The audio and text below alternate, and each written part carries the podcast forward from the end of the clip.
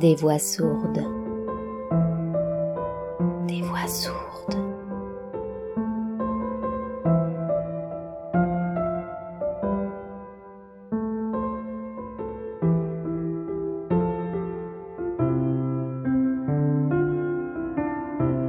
Il était une fois voyage au bout de la nuit.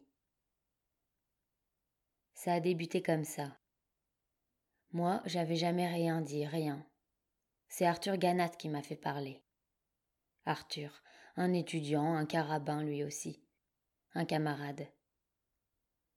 On se rencontre donc place Clichy, c'était après le déjeuner. Il veut me parler, je l'écoute. Restons pas dehors, qu'il me dit, rentrons. Je rentre avec lui. Voilà. Cette terrasse qu'il commence, c'est pour les œufs à la coque. Viens par ici.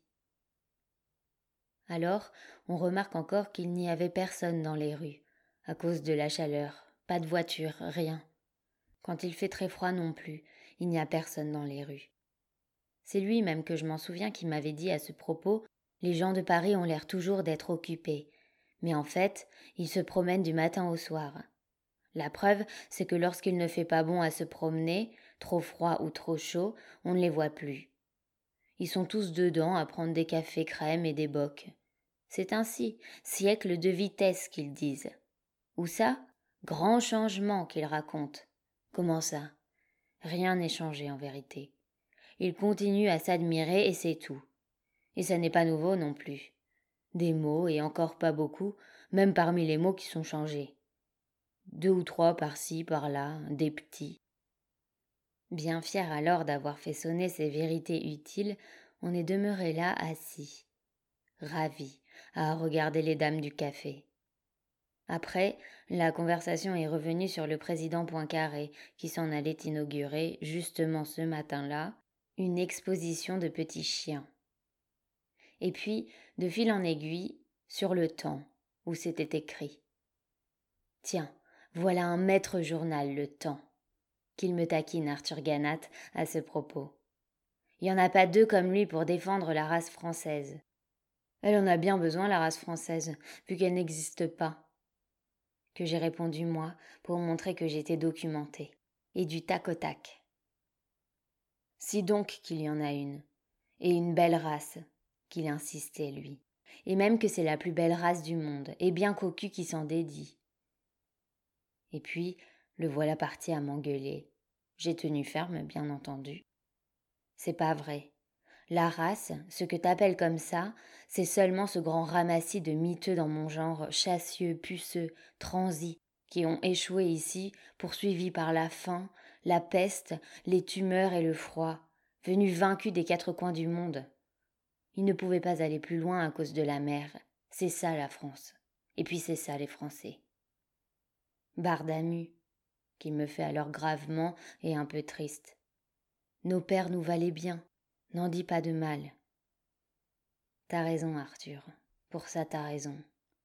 Haineux et docile, violé, volé, étripé et couillon toujours. Il nous valait bien, tu peux le dire. Nous ne changeons pas. Ni de chaussettes, ni de maître, ni d'opinion, ou bien si tard que ça n'en vaut plus la peine. On est nés fidèles, on en crève, nous autres. Soldats gratuits, héros pour tout le monde et singes parlants, mots qui souffrent. On est nous les mignons du roi misère. C'est lui qui nous possède. Quand on est passage, il sert. On a ses doigts autour du cou, toujours. Ça gêne pour parler. Faut faire bien attention si on tient à pouvoir manger. Pour des riens, il vous étrangle.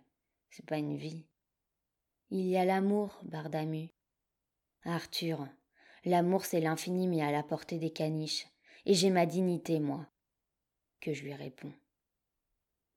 Parlons-en de toi. T'es un anarchiste et puis voilà tout.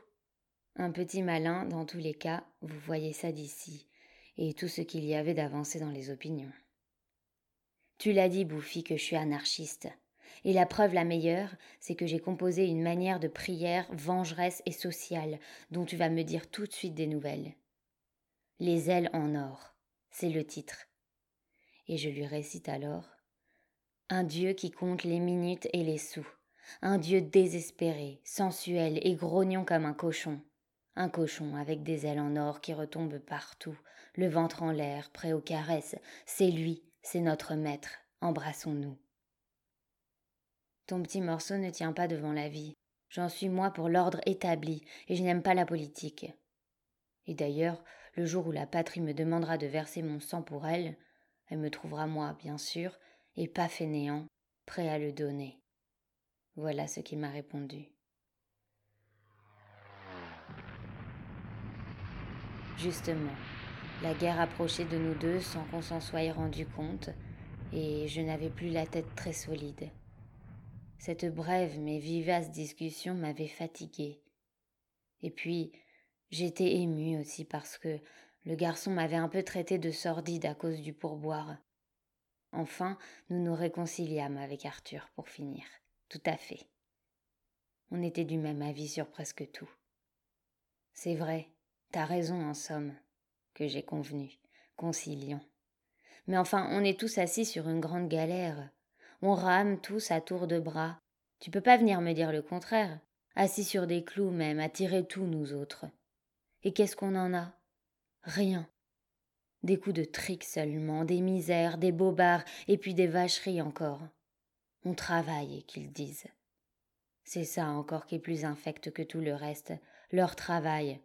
On est en bas dans les cales à souffler de la gueule, puant, suintant des rouspignoles, et puis voilà. En haut sur le pont, au frais, il y a les maîtres, et qui s'en font pas, avec des belles femmes roses et gonflées de parfums sur les genoux. On nous fait monter sur le pont. Alors ils mettent leur chapeau haut de forme et puis ils nous en mettent un bon coup de la gueule comme ça. Bande de charognes, c'est la guerre qu'ils font. On va les aborder, les saligots, qui sont sur la patrie numéro 2, et on va leur faire sauter la caisse. Allez, allez Il y a de tout ce qu'il faut à bord, tous en cœur. Gueulez voir d'abord un bon coup et que ça tremble. Vive la patrie numéro un. Qu'on vous entende de loin. Celui qui gueulera le plus fort, il aura la médaille et la dragée du bon Jésus. Nom de Dieu. Et puis, ceux qui ne voudront pas crever sur mer, ils pourront toujours aller crever sur terre, où c'est fait bien plus vite encore qu'ici. C'est tout à fait comme ça que m'approuva Arthur, décidément devenu facile à convaincre. Mais voilà-t-il pas que juste devant le café où nous étions attablés, un régiment se met à passer, et avec le colonel par devant, sur son cheval, et même qu'il avait l'air bien gentil et richement gaillard, le colonel. Moi, je ne fis qu'un bond d'enthousiasme. Je vais voir si c'est ainsi. Que je crie à Arthur, et me voici parti à m'engager et au pas de course encore. T'es rien que. Ferdinand qu'il me crie lui, Arthur, en retour, vexé sans aucun doute par l'effet de mon héroïsme sur tout le monde qui nous regardait. Ça m'a un peu froissé qu'il prenne la chose ainsi, mais ça m'a pas arrêté. J'étais au pas. J'y suis, j'y reste, que je me dis. On verra bien, hé, navet que j'ai même encore eu le temps de lui crier avant qu'on tourne la rue avec le régiment derrière le colonel et sa musique. Ça s'est fait exactement ainsi. Alors, on a marché longtemps. Il y en avait plus qu'il y en avait encore, des rues, et puis dedans des civils, et leurs femmes qui nous poussaient des encouragements, et qui lançaient des fleurs, des terrasses devant la gare, des pleines églises. Il y en avait des patriotes. Et puis, il s'est mis à y en avoir moins de patriotes. La pluie est tombée, et puis encore de moins en moins. Et puis, plus du tout d'encouragement, plus un seul sur la route. Nous n'étions donc plus rien qu'entre nous, les uns derrière les autres La musique s'est arrêtée. En résumé, que je me suis dit alors, quand j'ai vu comment ça tournait, c'est plus drôle. C'est tout à recommencer. J'allais m'en aller, mais trop tard. Ils avaient refermé la porte en douce derrière nous, les civils. On était faits. Comme des rats. Une fois qu'on y est, on y est bien. Ils nous firent monter à cheval et puis, au bout de deux mois qu'on était là-dessus, remis à pied. Peut-être à cause que ça coûtait trop cher.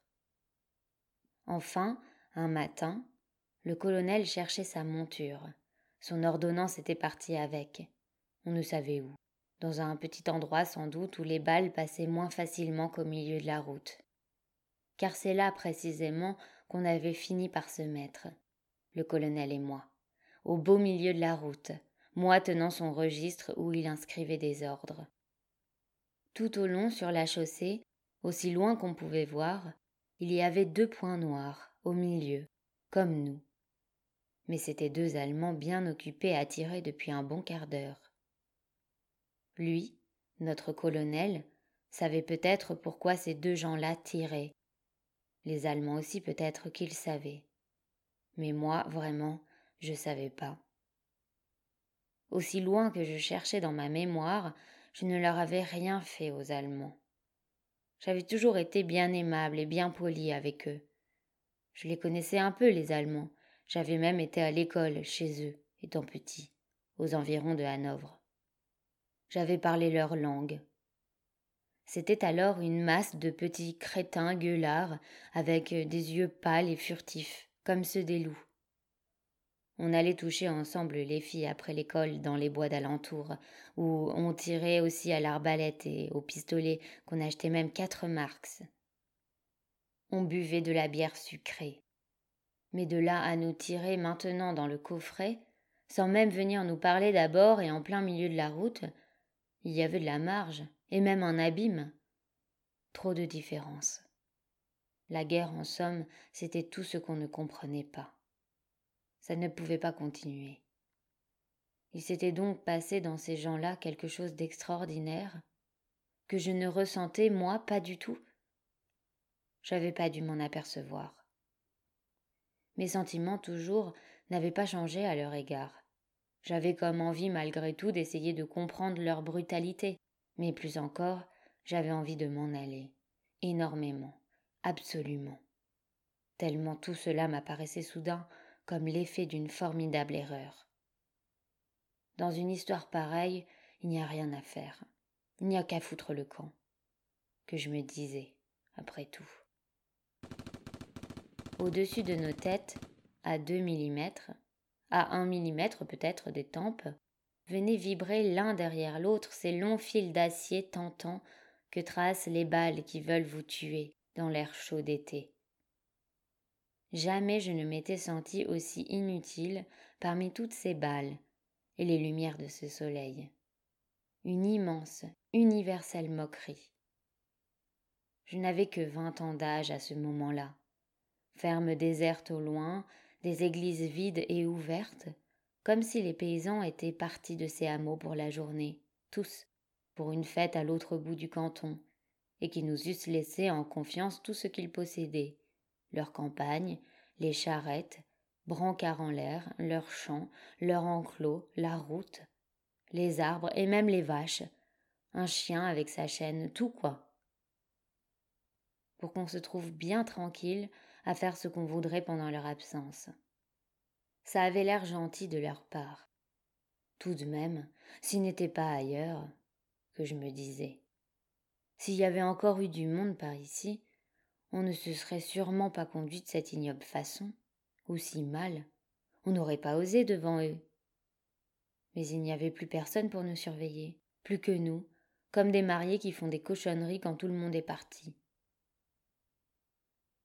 Je me pensais aussi, derrière un arbre, que j'aurais bien voulu le voir ici, moi. Le déroulède, dont on m'avait tant parlé, m'expliquer comment qu'il faisait, lui, quand il prenait une balle en plein bidon.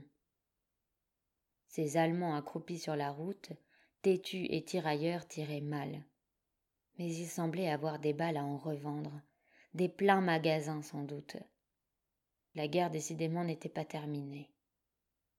Notre colonel, il faut dire ce qui est, manifestait une bravoure stupéfiante. Il se promenait au beau milieu de la chaussée et puis de long en large parmi les trajectoires aussi simplement que s'il avait attendu un ami sur le quai de la gare, un peu impatient seulement. Moi, d'abord la campagne, faut que je le dise tout de suite, j'ai jamais pu la sentir. Je l'ai toujours trouvée triste, avec ses bourbiers qui n'en finissent pas, ces maisons où les gens n'y sont jamais ces chemins qui ne vont nulle part. Mais quand on y ajoute la guerre en plus, c'est à pas y tenir. Le vent s'était levé, brutal, de chaque côté des talus. Les peupliers mêlaient leurs rafales de feuilles aux petits bruits secs qui venaient de là-bas sur nous. Ces soldats inconnus nous rataient sans cesse, mais tout en nous entourant de mille morts, on s'en trouvait comme habillés. Je n'osais plus remuer. Le colonel, c'était donc un monstre. À présent, j'en étais assuré. Pire qu'un chien. Il n'imaginait pas son trépas. Je conçus en même temps qu'il devait y en avoir beaucoup des comme lui dans notre armée, des braves. Et puis, tout autant sans doute dans l'armée d'en face. Qui savait combien? Un, deux, plusieurs millions peut-être en tout. Dès lors, ma frousse devint panique. Avec des êtres semblables, cette imbécilité infernale pouvait continuer indéfiniment. Pourquoi s'arrêterait-il? Jamais je n'avais senti plus implacable la sentence des hommes et des choses. Serais-je donc le seul lâche sur la terre? pensai-je, et avec quel effroi